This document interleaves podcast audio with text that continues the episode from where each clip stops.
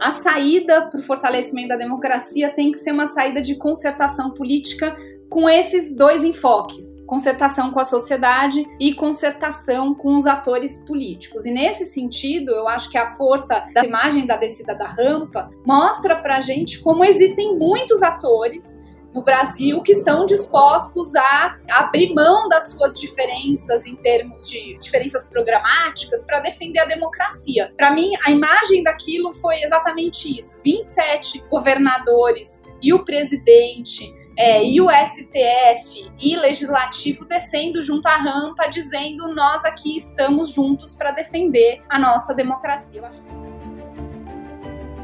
só a política, dizem Gabriela Lota e Pedro Abramovay, pode construir soluções para as questões estruturais do país e para as nossas crises do presente. Autores de A Democracia Equilibrista, Políticos e Burocratas no Brasil, a Gabriela e o Pedro se contrapõem à ideia de que as políticas públicas devem ser desenhadas por técnicos do Estado o mais longe possível dos políticos eleitos.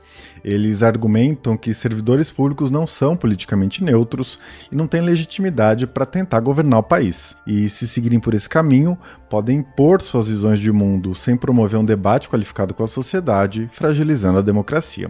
Os pesquisadores criticam o corporativismo de carreiras de elite e também apontam os danos produzidos por governantes que agem ignorando os fatos e os subsídios dos técnicos do Estado. O livro reúne exemplos de desequilíbrio entre as duas esferas, como a concessão de refúgio a César e Batiste, e casos bem-sucedidos de articulação entre trabalho técnico e deliberação política, como a formulação do Marco Civil da Internet. O Pedro Abramovay, doutor em ciência política pela UERJ, ocupou cargos de secretário no Ministério da Justiça durante o governo Lula e o início do governo Dilma e narra no livro parte da sua experiência no governo federal. Hoje, ele é diretor para a América Latina da Open Society Foundations. A Gabriela Lota, doutora em ciência política pela USP, é professora de administração pública e governo da Fundação Getúlio Vargas. Eu sou Eduardo Sombini e este é a Ilustríssima Conversa.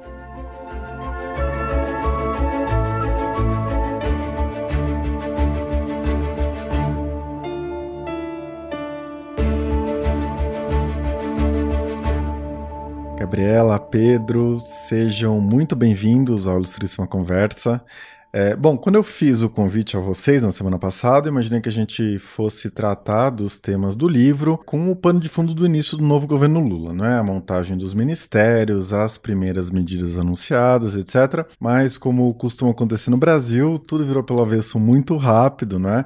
No domingo a gente assistiu ao mais grave atentado à democracia e ao Estado de Direito desde a ditadura militar. E eu sei que tudo é muito recente, muita coisa ainda precisa ser esclarecida, depurada, é, mas para a gente gente começar, eu queria pedir para vocês uma avaliação das respostas do governo federal, principalmente, aos ataques golpistas de domingo. Vocês consideram que o presidente Lula reagiu à altura da crise?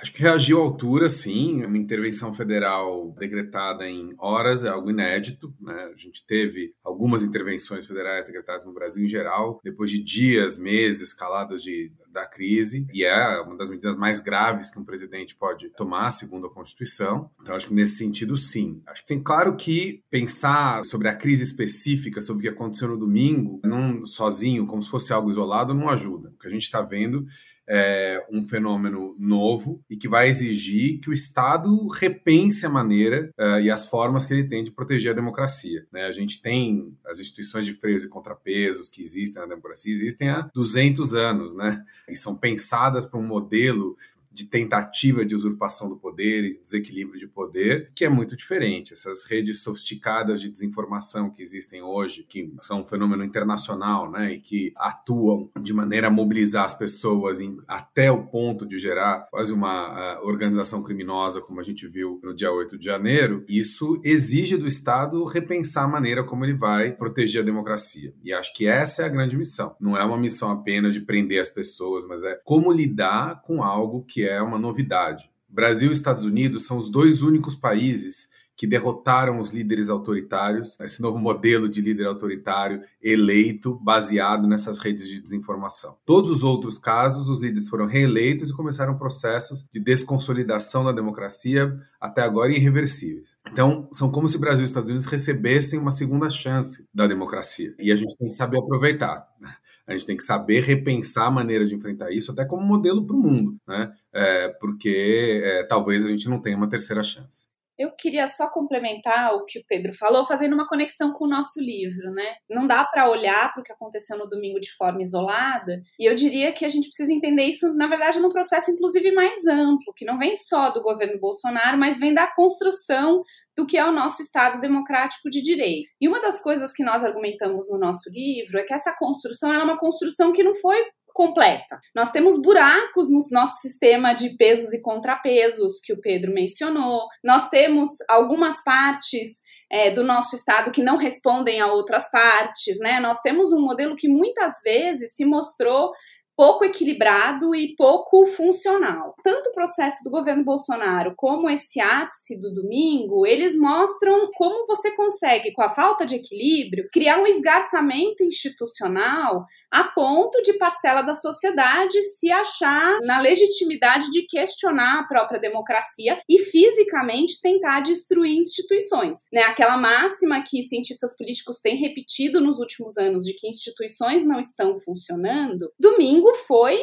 a mostra máxima do que acontece quando instituições não funcionam a ponto de não conseguir inibir comportamentos violentos de parte da sociedade que buscam destruir as próprias instituições. E isso, Eduardo, eu colocaria nesse processo mais amplo de reconstrução do que é o nosso Estado democrático de direito pós-ditadura, que tem partes ainda inacabadas, e na medida em que essas partes inacabadas vão se esgarçando, e foi isso que a gente viu acontecer nos últimos quatro anos com o governo Bolsonaro, a gente leva uma situação como se viu domingo. Dito isso, o meu diagnóstico é que o governo Lula, e não só o governo Lula, mas as instituições de maneira geral, responderam com muita força, com muita unidade a esse questionamento no domingo. Se isso vai se reverberar em um processo de fortalecimento institucional, é o que está em jogo agora, a gente não sabe. Mas eu diria que a resposta feita no domingo, na segunda-feira, não só do executivo, mas a relação entre o executivo, o legislativo, o judiciário e os nossos atores federativos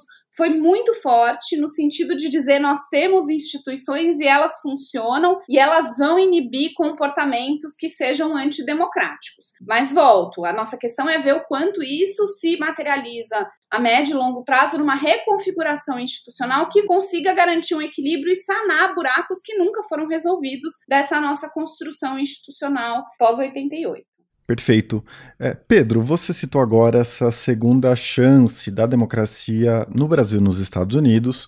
Você publicou um artigo na Piauí tratando especificamente disso nessa semana e você elogia duas iniciativas do governo Lula, né? A criação da Secretaria de Políticas Digitais na SECOM, a Secretaria de Comunicação Social, e da Procuradoria Nacional de Defesa da Democracia na AGU, a Advocacia Geral da União, isso antes dos ataques de domingo, né? E você aponta esses dois órgãos como inovações para enfrentar a desinformação, está na raiz das ameaças muito persistentes à democracia no Brasil e em outros países.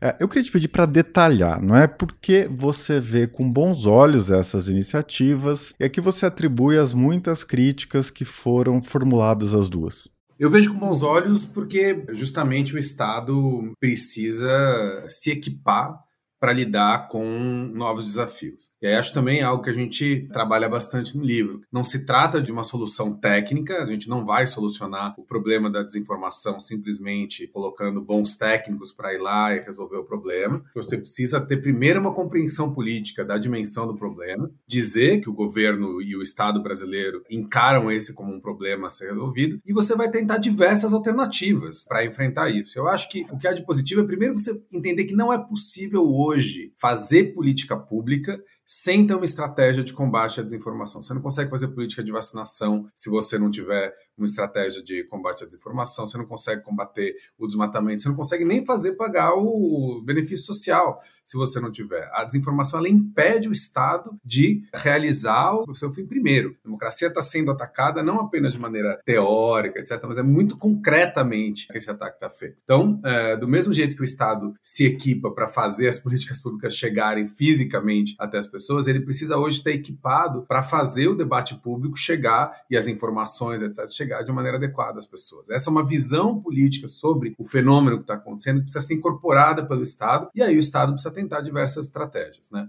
Isso de um lado. Do outro, pensando justamente na ideia de equilíbrio entre poderes e entre problemas e questões que a gente tem no Estado, um grande desequilíbrio que a gente viu nos últimos tempos foi a captura do Ministério Público. É, então, o fato do Ministério Público ficar é, federal, principalmente, absolutamente disfuncional durante o governo, gerou o desequilíbrio de você ter o judiciário quase que sozinho fazendo esse papel de defesa da democracia. Esse papel tem que estar espalhado em todas as funções do Estado. Acho que o executivo se somar a isso é muito importante, né? E você tem mais. Aí o judiciário, inclusive, pode ter um papel mais de avaliação. O Ministério Público voltando para o jogo, acho que melhor ainda. Você tem mais, você precisa ter mais gente fazendo isso, e não menos. Quanto mais controle você tiver, mais democrático vai ser esse processo. Acho que as críticas são com uma ideia de que não cabe ao executivo interferir, que qualquer coisa que é o executivo interferindo no processo de informação para as pessoas se confunde com propaganda de Estado. E isso é uma visão antiga, isso é uma visão de uma sociedade que não é a sociedade que é a nossa. Quer dizer, é, a gente não pode, é evidente que o governo não pode censurar, mas o governo não pode admitir passivelmente que tem gente dizendo que se você se vacinar, você vai ter problemas de saúde, etc. Quando isso é claramente mentira. Isso não é admissível na democracia. E a gente precisa criar os equipamentos para isso. Né? Então, eu entendo as preocupações, e acho que aí a vigilância tem que partir da sociedade civil, tem que partir dos outros órgãos de Estado. A gente tem que ter mais vigilância sobre isso, isso é perfeito. Mas o Estado ficar passivo, achando que a gente está vivendo num mundo de comunicação centralizada como existia antes, é, vai ser um problema grave para a democracia. Certo. É, Gabriela, na sua primeira resposta, você falava das lacunas desse processo de construção do Estado democrático no Brasil, que é pouco funcional, que tem uma série de problemas históricos que persistem, o esgarçamento institucional, etc. Acho que esse diagnóstico é mais ou menos consensual, né, ou pelo menos muito compartilhado. É, mas muita gente responde a isso com um ataque à política, não é? Todos os discursos que hipertrofiam a gestão e a técnica frente à política, que é equiparada à corrupção no imaginário, não é?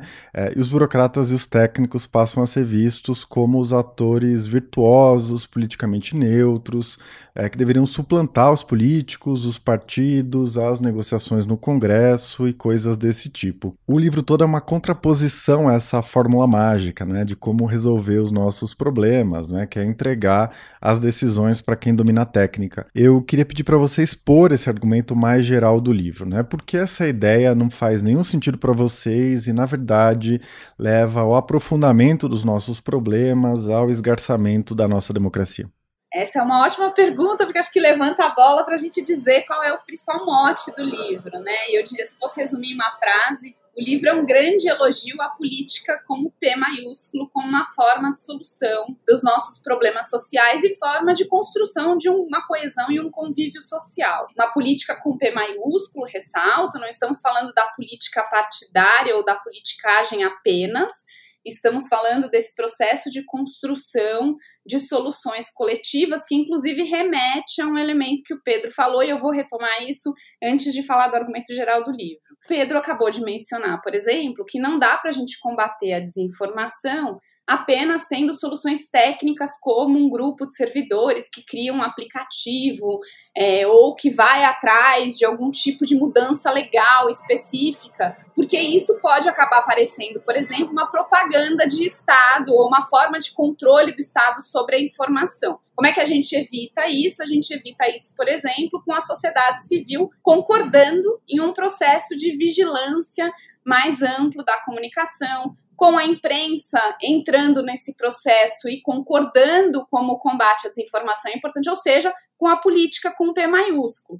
A gente combate a ideia de que o Estado está tentando censurar a sociedade se o Estado construir acordos com parcelas da sociedade que vão conjuntamente combater a desinformação. Isso é o que a gente defende no livro de maneira geral. Né? A política é a saída. A política não é o, o que a gente deve demonizar, a política não é o problema. E por que, que a gente defende isso? Porque, na verdade, uma parte da, da sociedade, isso vem num crescente nos últimos anos, tem assumido um discurso muito problemático e perigoso de que soluções técnicas resolveriam os nossos problemas sociais. Né? Então, temos um problema relacionado à violência, senta lá meia dúzia de cabeças pensantes e resolvem a violência da maneira como eles acham que é mais viável e vão impor a sua solução para o resto da sociedade. Não só isso é falacioso, como isso é excessivamente autoritário. E eu acho que essa é uma segunda dimensão que, em geral, quem defende a técnica como solução não observa. Soluções puramente técnicas nos levam a uma tecnocracia que é tão autoritária quanto outros tipos de regimes autoritários. Né? Então, vamos selecionar lá os melhores economistas do Brasil e colocar eles para definir como é o rumo da economia, e isso significa não construir acordos com a sociedade. Isso significa que apenas a visão que essas pessoas têm de mundo vai ser a visão adotada, e isso é extremamente autoritário. Então, o nosso argumento do livro é que essa excessiva valorização da técnica como uma solução para problemas políticos ou como algo que seria mais nobre, mais limpo, menos corrupto do que a política, na verdade é falacioso, não conseguiria trazer as soluções que de fato nós precisamos, porque as soluções técnicas elas são limitadas, e por fim, é um argumento extremamente autoritário. A saída não é pela técnica, a saída sempre deve ser pela política.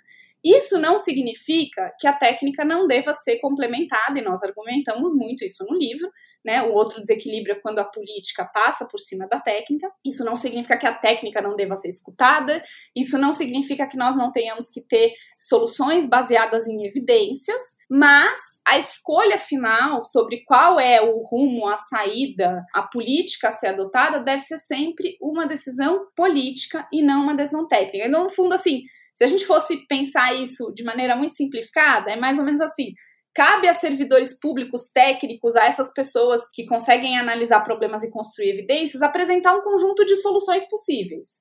E quais são os prós e contras para os governantes. E cabe aos governantes construir acordos políticos em torno da solução viável e dar a solução que atende de maneira melhor aos anseios da sociedade. Então você tem papéis aqui que são papéis não rivais, eles são papéis complementares entre a técnica e a política. Eu queria passar para um ponto que você mencionou agora, né, algo que me chamou bastante atenção no livro. É, o Pedro, inclusive, escreve em primeira pessoa sobre isso, né?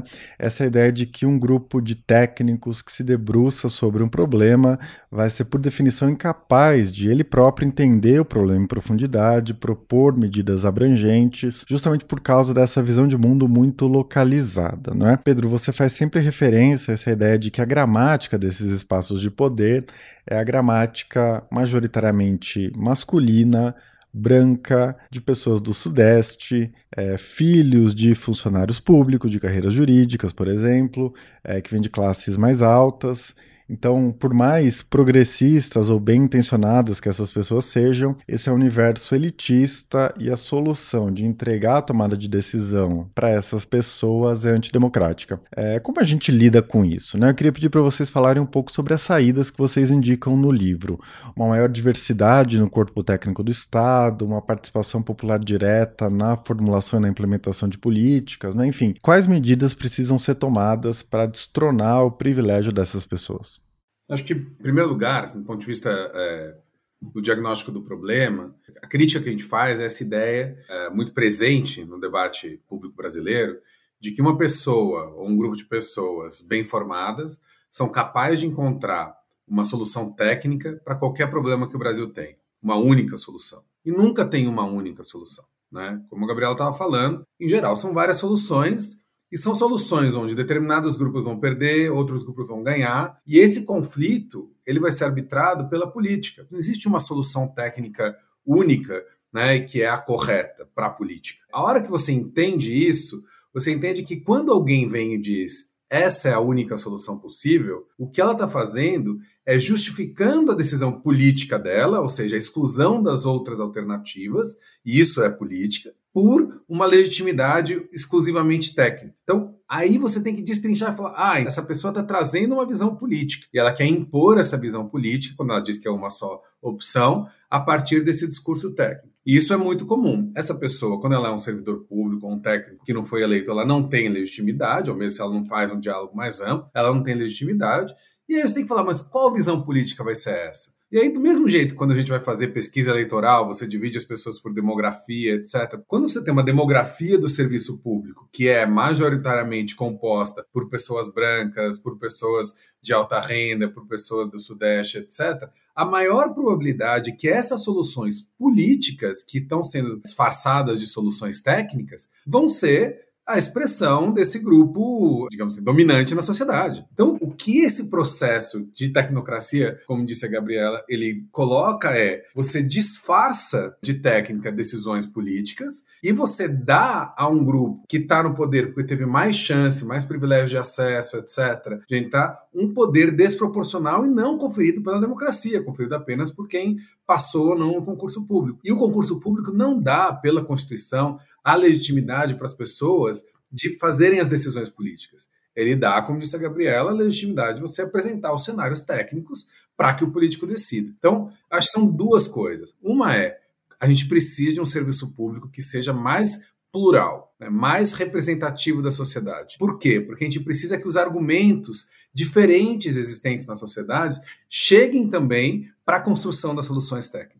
E aí a gente precisa discutir, sim, ações afirmativas do serviço público, precisa discutir como são construídos os concursos públicos. Essa é uma medida urgente para a democracia. É, a gente já percebeu o debate técnico acadêmico melhorou muito depois das cotas nas universidades. A visão plural que se colocou, a historiografia brasileira é outra depois das cotas nas universidades. A visão da ciência política é outra depois das cotas nas universidades. A gente precisa fazer isso no serviço público. A gente precisa trazer visões distintas para dentro do Estado brasileiro. Isso vai melhorar a qualidade das políticas públicas porque a diversidade aumenta isso. Isso é uma coisa. A segunda coisa, a gente precisa entender que o papel do servidor público, o papel dos técnicos tem um limite.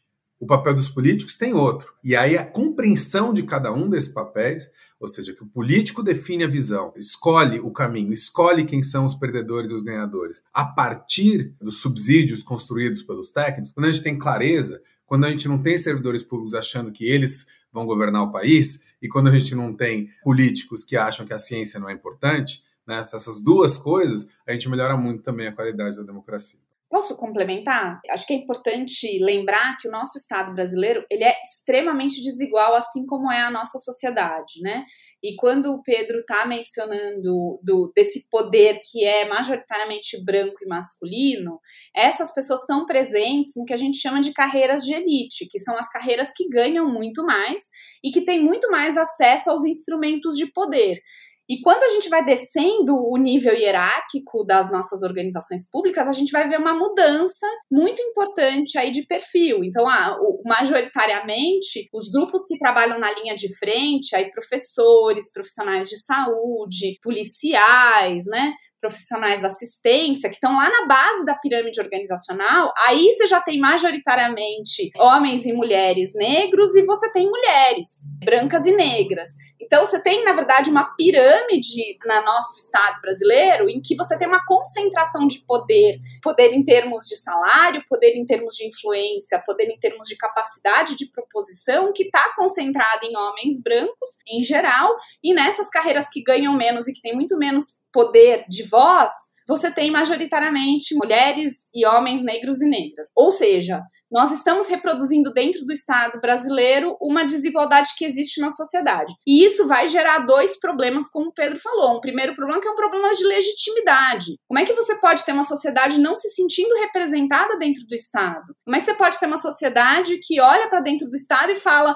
essas pessoas aí não fazem parte do meu universo, elas não me representam, né? Isso vai gerar uma contestação sobre a democracia, uma contestação sobre a legitimidade da, da ação do Estado, essa narrativa narrativa, por exemplo, de que servidores públicos são marajás que não trabalham, tudo isso é reforçado por essa desigualdade. E, em segundo lugar, o fato do Estado ser tão desigual, vai fazer com que as soluções elas sejam muito pouco representativas do posicionamento plural da sociedade, como o Pedro falou, né? Eu gosto muito de lembrar do Carlos Matos, eu não sei se vocês conhecem, o Carlos Matos, ele foi ministro é, do planejamento do governo Allende na época do golpe do Pinochet, ele passou uma época na prisão refletindo sobre o que eles fizeram de errado e ele é um dos grandes teóricos do planejamento do setor público. E o Carlos Matos vai dizer um dos nossos grandes erros quando a esquerda assumiu o poder no Chile nos anos 70 foi achar que as soluções vinham a partir de uma posição única. Quer dizer, entender o mundo a partir da nossa posição era suficiente para construir soluções tecnicamente viáveis. É exatamente o mesmo argumento que a gente faz. O Matos vai dizer um bom planejamento público é aquele que compreende diferentes posições sociais, porque a posição social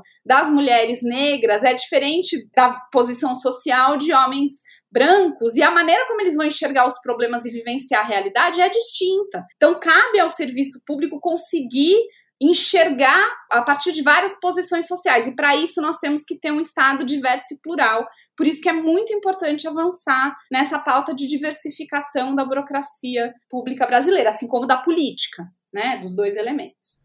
Sem dúvida. É, eu queria que a gente falasse um pouco agora dessa ideia que vocês já mencionaram aqui de equilíbrio entre técnica e política, né, com cada universo cumprindo os seus papéis. O livro aponta uma série de avanços, né? Acho que em algum momento vocês escrevem que o Estado brasileiro é incomparavelmente menos clientelista, menos patrimonialista do que era há 40 anos, coisas desse tipo. É, mas por outro lado, eu acho que tem uma dimensão trágica, né? Quando a gente lê o livro, é, porque parece que a gente oscila entre a tecnocracia, os técnicos vão resolver tudo, deixa a responsabilidade no colo deles, e o negacionismo, né, quando os políticos tomam as suas decisões independentemente de qualquer tipo de evidência, de diagnóstico, muitas vezes confrontando os fatos e a realidade, é, e também de um desprezo, de uma desvalorização terrível do serviço público, não é? Todos esses discursos que você mencionou, Gabriela, do marajá, do parasita do Estado, etc., versus o que vocês apontam de uma forma muito cristalina, é de um fortalecimento de carreiras de Estado que leva não à ampliação da cidadania, mas ao corporativismo. Né? Vocês fazem uma crítica muito incisiva ao corporativismo das carreiras jurídicas, da carreira diplomática e de várias outras, e dá a impressão né, que a gente está fadado a essa oscilação entre os polos. É, então, em primeiro lugar, né, eu estou sendo muito pessimista em colocar a questão desse ponto de vista e que tipo de caminho a gente pode tomar para construir um equilíbrio maior nesse cenário. É, eu acho que está sendo pessimista, assim. Eu acho que o livro, eu acho que o livro, é, a gente organiza o livro justamente é, mostrando casos de desequilíbrio, né, com casos concretos, principalmente casos que eu vivi quando trabalhei em Brasília, de desequilíbrio com a técnica prevalecendo sobre a política,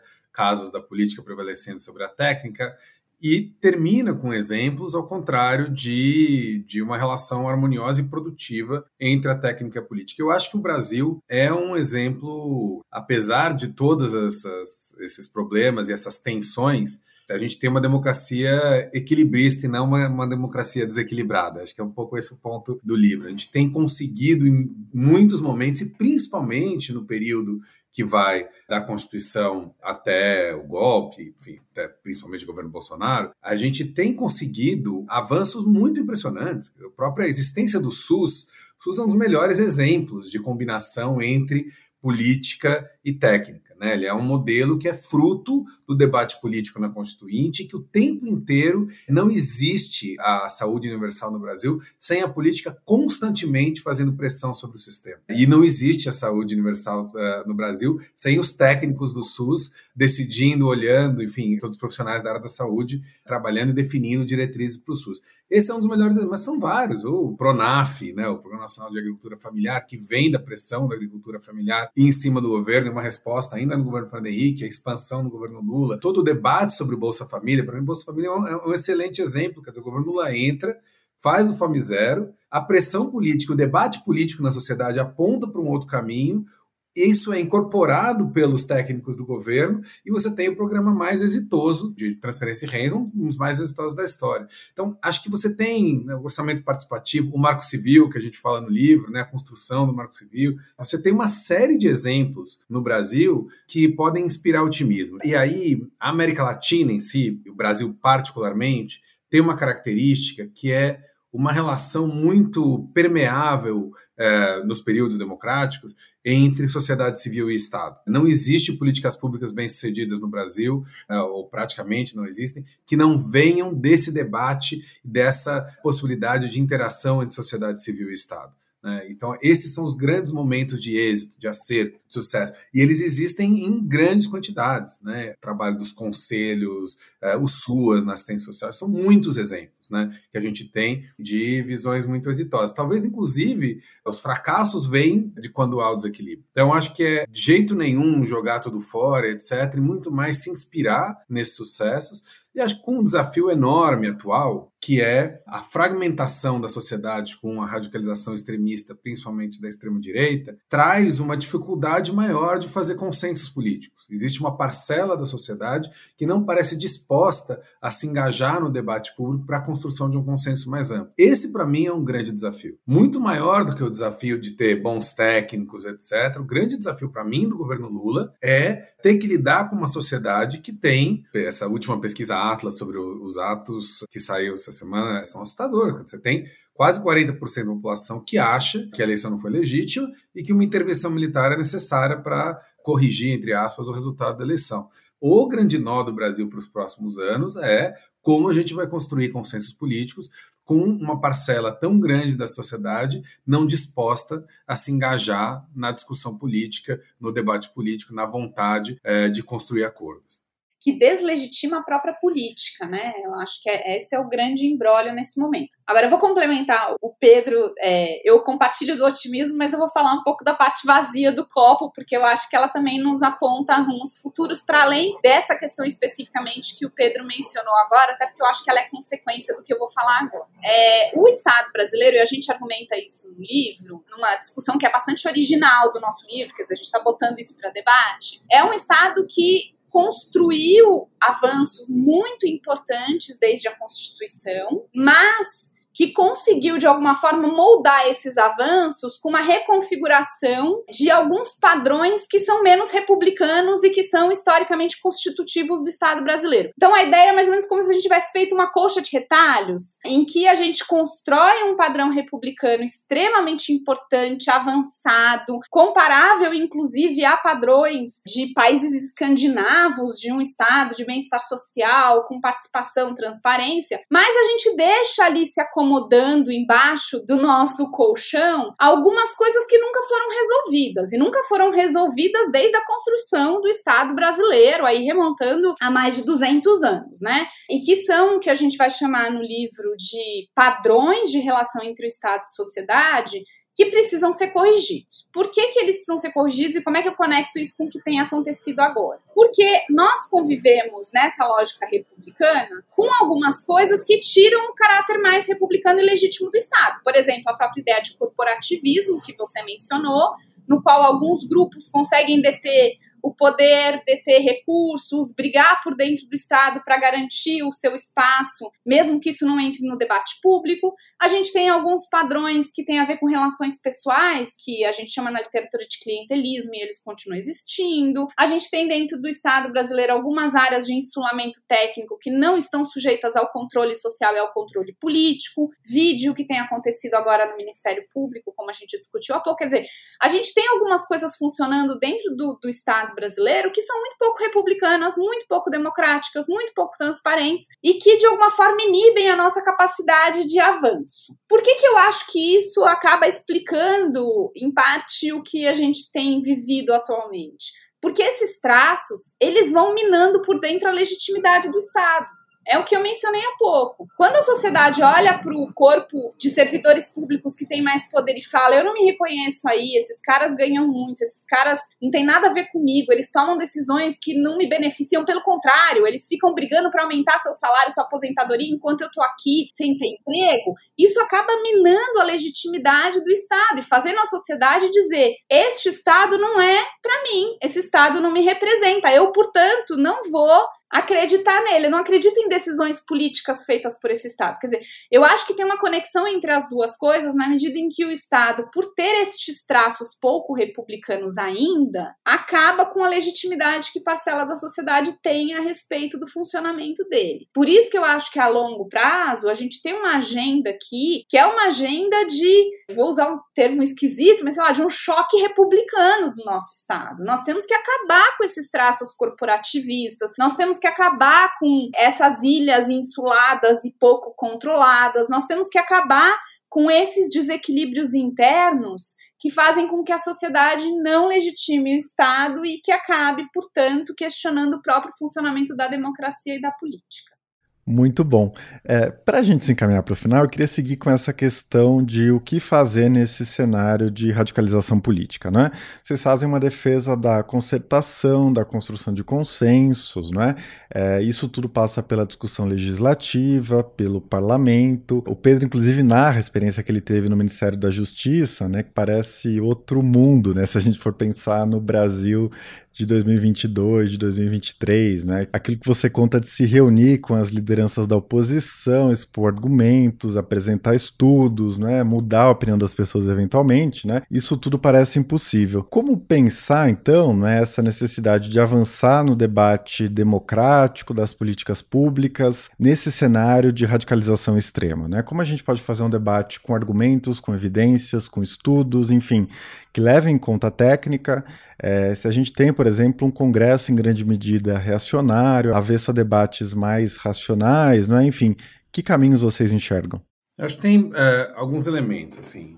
Primeiro, confiando no nosso argumento, a solução virada política e não da técnica. A gente precisa de líderes políticos, de movimentos sociais, etc., que estejam dispostos de verdade a defender a democracia, a defender o espaço público de debate. Não desistir disso, eu acho que é uma premissa para esse momento.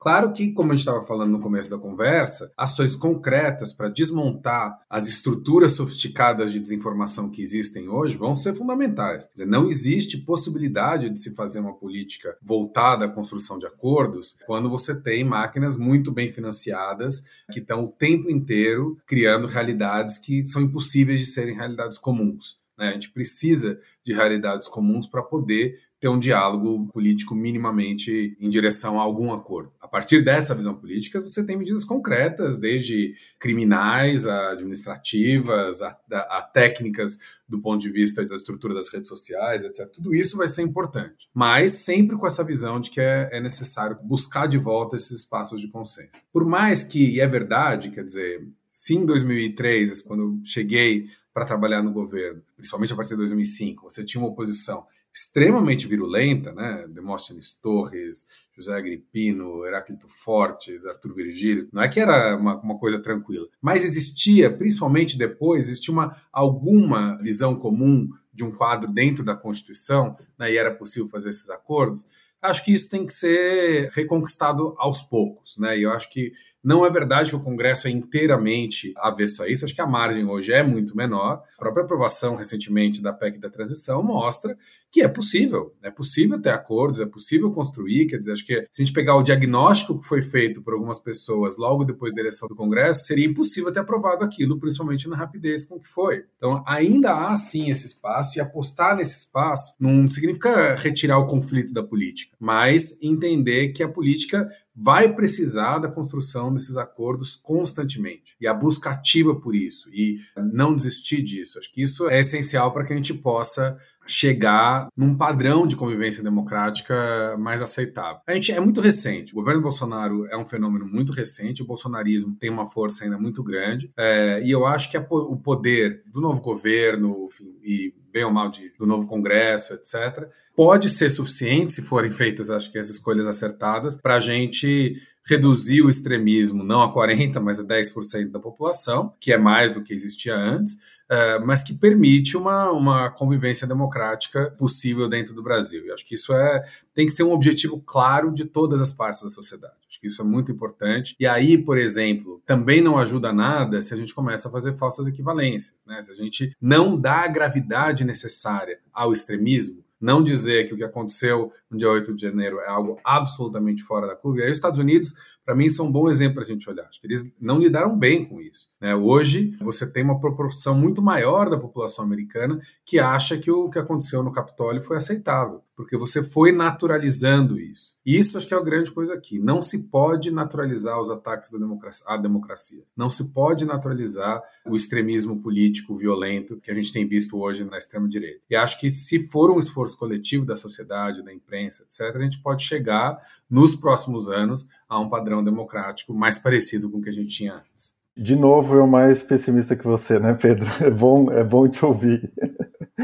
É ótimo o Pedro nesses momentos, de fato. É, pois é, pois é, com certeza. Mas eu vou só concordar com o Pedro. Eu acho, claro, que tem medidas que são muito concretas e devem ser tomadas agora de combate à desinformação, medidas que são do âmbito mais técnico, né? Enfim, e que devem ser tomadas, tanto na questão de inibir novas afrontas, como de a, a médio e longo prazo ter políticas públicas para diminuição da radicalização. Acho que isso tem que ser feito. Mas, em paralelo, eu acho que a grande saída aqui para o futuro é a saída pela política, como o Pedro falou. E nos últimos dez dias eu acho que a gente viu duas imagens do que significa saída pela política. A primeira imagem do dia primeiro na subida da rampa, em que você tinha lá a diversidade da sociedade representada, passando a faixa para o Lula, mostrando como a concertação ela deve se dar com a sociedade civil na sua diversidade, em toda a variedade que significa a sociedade brasileira. E a segunda imagem que mostra a saída pela política foi a imagem da descida da rampa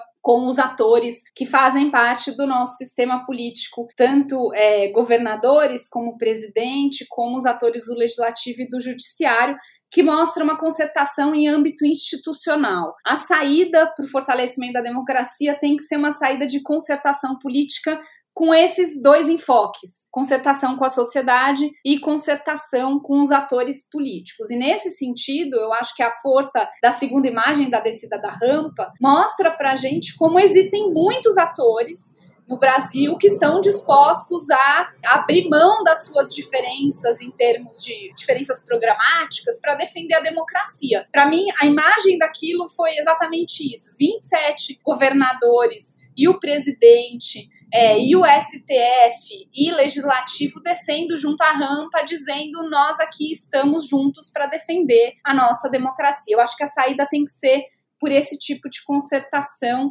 em paralelo com essas medidas mais concretas aí de tentar desradicalizar essa parcela da sociedade. Mas reforço o que o Pedro disse, a saída tem que ser pela política. Muito bom, então a gente encerra em um tom um pouco mais esperançoso, né?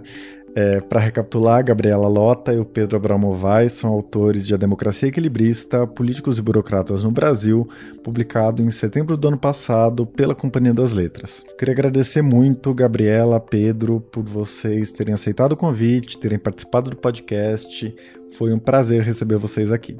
Obrigada, foi um prazer estar aqui. Eu que agradeço. Este foi Ilustríssima Conversa. Eu sou Eduardo Sombini e a edição de som foi feita pelo Rafael Conkle. Se você tiver qualquer comentário, crítica ou sugestão, fique à vontade para me escrever. Pode ser pelo Twitter ou pelo Instagram, ou pelo meu e-mail que é o eduardo.sombini.grupofolha.com.br. A gente se vê daqui a 15 dias. Até lá!